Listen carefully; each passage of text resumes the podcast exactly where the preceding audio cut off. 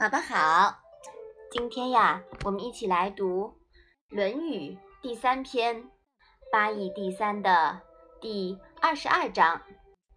你先来读一下好吗？子曰：“管仲之气小哉？”或曰：“管仲简乎？”曰：“管氏有三规，官事不赦，焉得简？”然则管仲之礼乎？曰：邦君树色门，管氏亦树色门。邦君为两军之好，有反殿；管氏亦有反殿。管事而知礼，孰不知礼？妈妈，管仲是什么意思啊？哦，管仲啊，是是一个人的名字，他姓姬，名。遗物，自重，世敬。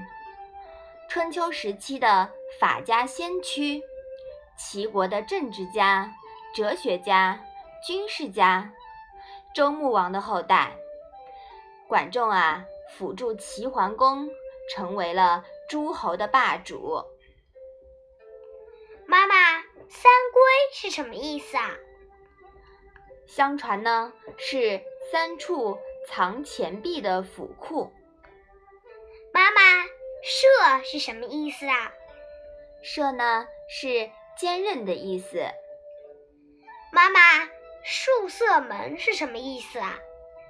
树呀就是树立，色门呢是在大门口筑的一道短墙，以别内外，相当于屏风、照壁这样的东西。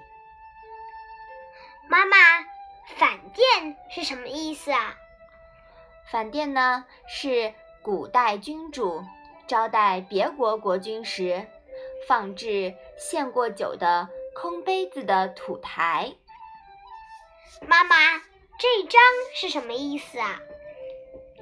孔子说：“管仲这个人的气量真是狭小呀。”有人说。管仲节俭吗？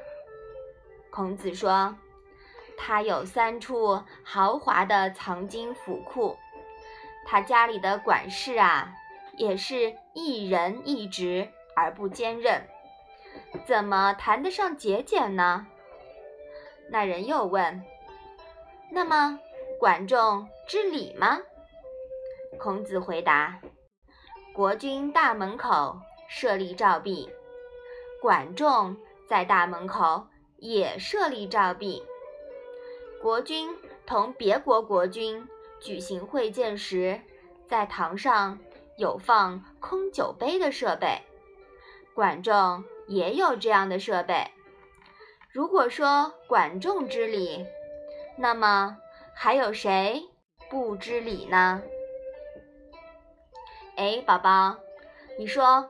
孔子他认为管仲知礼吗？他认为管仲不知礼。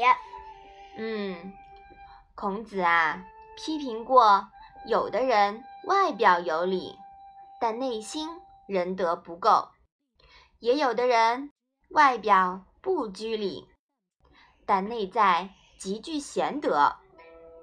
管仲啊就是这样的人。在《论语》中，孔子对管子曾有数处评价。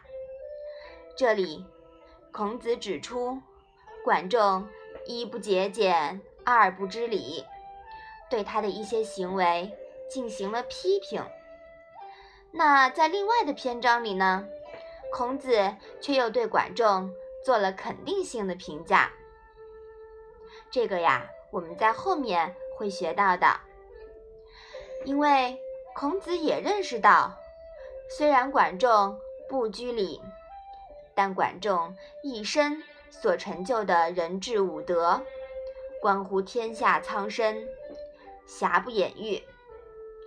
可见呀，孔子也认为管仲是优点大于缺点的。管仲有那么大的功德，孔子也隆重肯定了。那为什么孔子人要批评他不知礼呢？因为啊，恰恰是不知礼这个毛病，导致管仲辅助齐桓公成就霸业的几十年里，人治大于了礼治、法治。哎，宝宝，你觉得孔子是更推崇人治呢，还是更推崇礼治呢？孔子更推崇礼制。嗯，宝宝说的对。有一句话说得好，就是我们之前在《论语》里学过的：“我忘了。”夷狄之有君，不如诸夏之无也。是的，可见孔子啊，他是很推崇礼制的。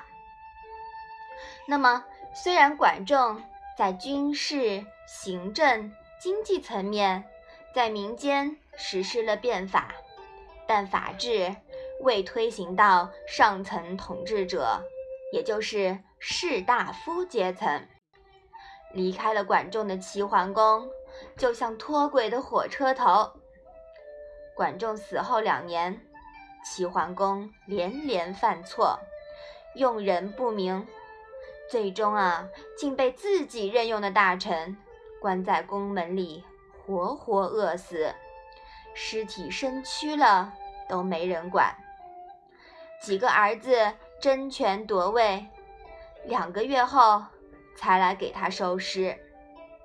从此齐国衰落，一代不如一代，直至最后被秦国灭亡。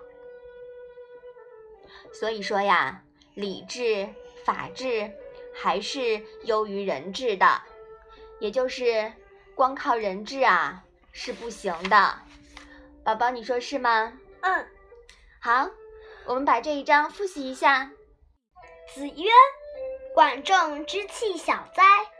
或曰：“管仲简乎？”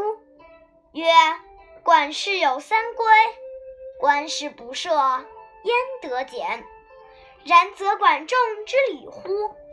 曰：“邦君数色门，管事亦数色门。”邦君为两军之好，有反殿；管事亦有反殿。